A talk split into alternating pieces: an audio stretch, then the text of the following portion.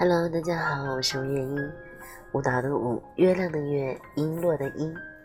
今天呢，又到了呃每周三次和大家来相约的时候了。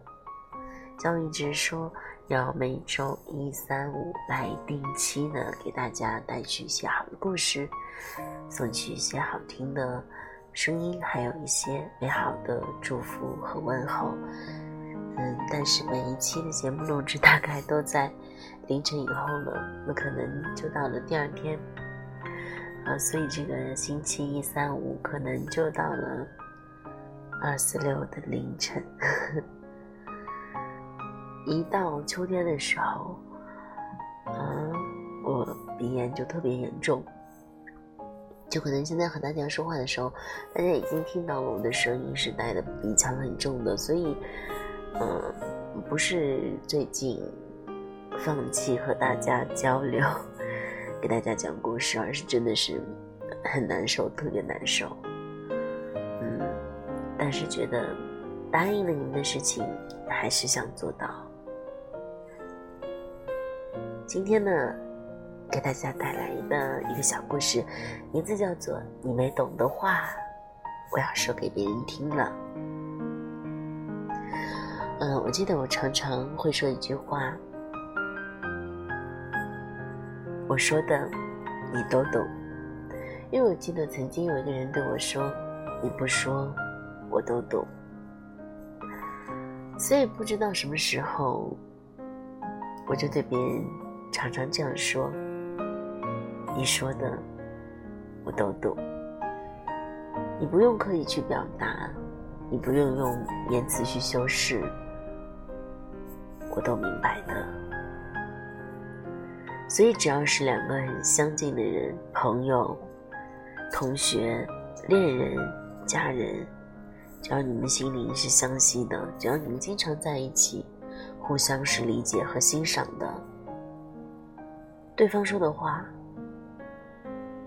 也许还没说出口，或许只说了一半，那些后面隐。隐藏的、隐身的意思，或许你早已猜得出来，理解的明白。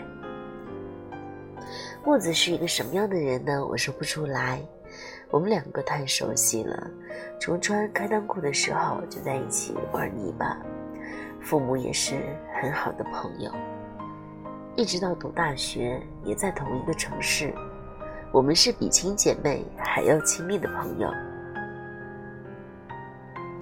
接到木子的电话，约在伯爵 KTV 见面，这是很意外的。我们两个很少单独约在 KTV，尤其他谈恋爱之后，更是一次都没有见过。见到他的时候，他穿着白色的连衣裙，袖口有几朵浅蓝色的小花点缀着，或者包厢里的灯光，有一种。油画的顿美感。刚想调侃他几句，就看到他手里抓着喝了大半瓶的啤酒，隔着长长的桌子和沙发跟我说：“他和老梁分手了。”不知道是不是因为灯光太过暧昧，我有点看不清他的神情，总觉得他的眼睛里缺少了点什么。总之。这一刻，迟钝的是我的脑袋。我以为木子永远都不可能分手，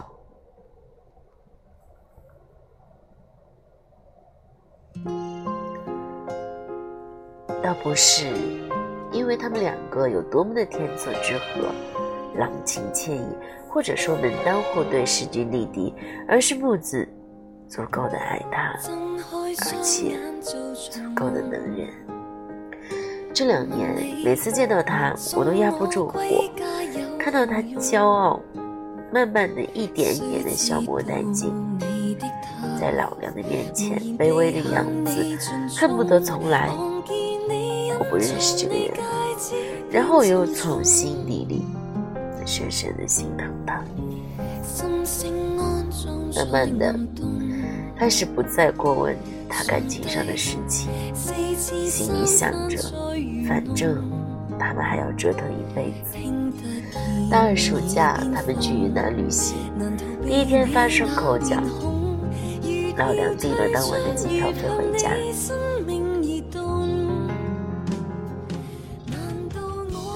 而木子一个人在昆明的街头找不到北。最后在公园的长椅上待了一个下午，期间钱包还被偷。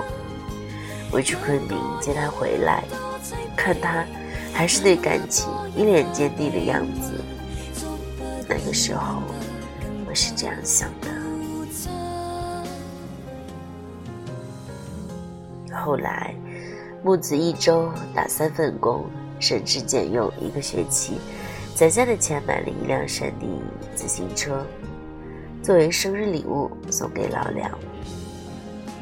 被嫌弃夜宿单位太少太落伍，他找我哭诉着，吹了两瓶的青岛啤酒，之后说要继续攒钱给他换一辆配置最高的山地车时，我无奈了。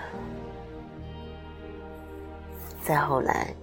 老梁和实习单位的前台妹子暧昧不清，大搞兄弟 CP，整个单位都以为他们是一对，而木子只是老梁摆脱不掉的追求者，而老梁并没有任何的维护与辩解，木子伤心欲绝，但是他还是要立志自己要变得优秀，更优秀，做那个足够与他相配的女人时，我也是这么想的。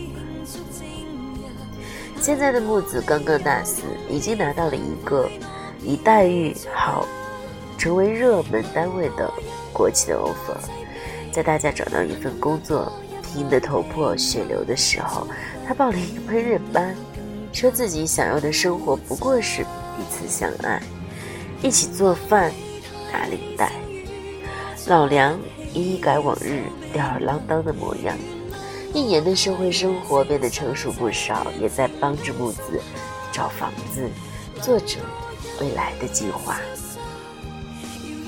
一切正常稳定的推进，而他们却分手了，还是木子提的，这简直超出了我的理解范围。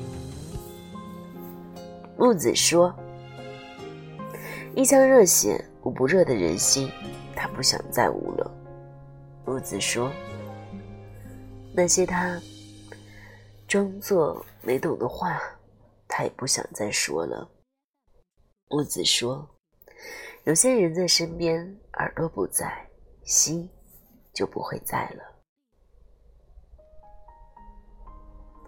木子说：“两年多了，老梁幼稚、冲动、自私，甚至花心的时候，都还是一个有温度的人，哪怕是吵架。”哪怕是变，哪怕是被伤害，他知道他的感情是有回声的，或者有一天，也许会换得那些个等量的爱情。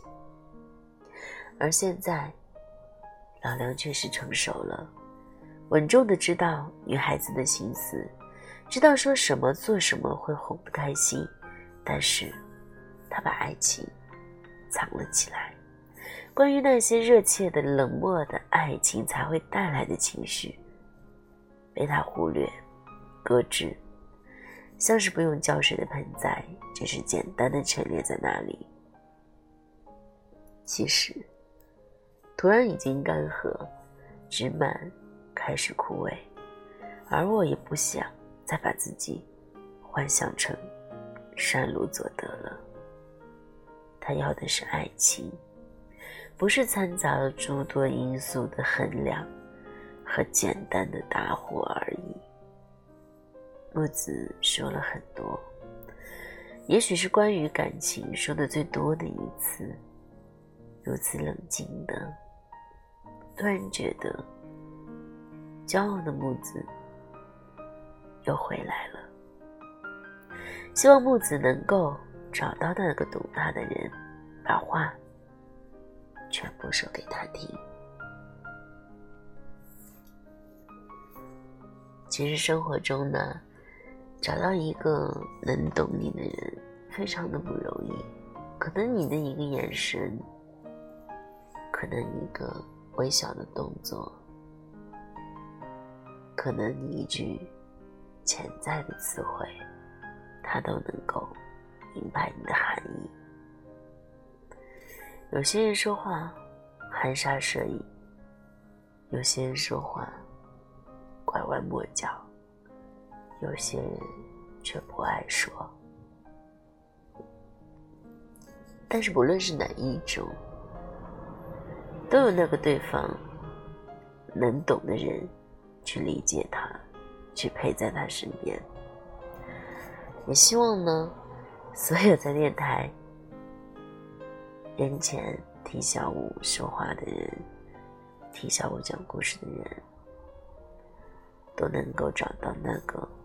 能听懂你说话的人，能看懂你眼神的人。今天出门的时候非常开心，遇到一个很开心的事情，就是我在中年的时候还能遇到小朋友叫我叫姐姐。我觉得自己很知足。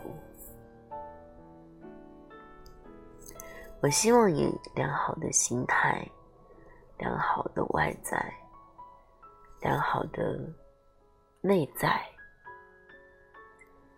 最好的自己过余生的生活。但是在这样一个非常心情好的一天里面，我突然收到一个很不知趣的人，他跟我说：“嗯。”老女人，其实我听了以后很想生气，我当时真的是很想翻脸，真的是那种想翻脸的样子，但是我忍住了。我想，与其有一些，嗯，就是他不懂你的人，你可能怎么和他交流都无法达到一个境界，或者说。他不重视你心情的人，你也真的没有办法和他去交流，或者说没有办法做朋友，这是瞬间要翻船的。嗯，小我在这里还是希望所有的好朋友，所有电台旁边的那个你，都要活出自己最年轻的模样。那么，也许今年我们是三十岁，也许今年我们是四十岁，也许今年我们是五十岁，也或许你今年是二十岁。不管什么样的年纪，都要活出那个年纪最年轻的自己。就像上期节目，小伟一直说，美国的摩西奶奶是一个非常出色的女人。他在六十岁去追逐梦想，在八十岁去完成梦梦想，在一百多岁的时候，他的话已经遍布了全世界。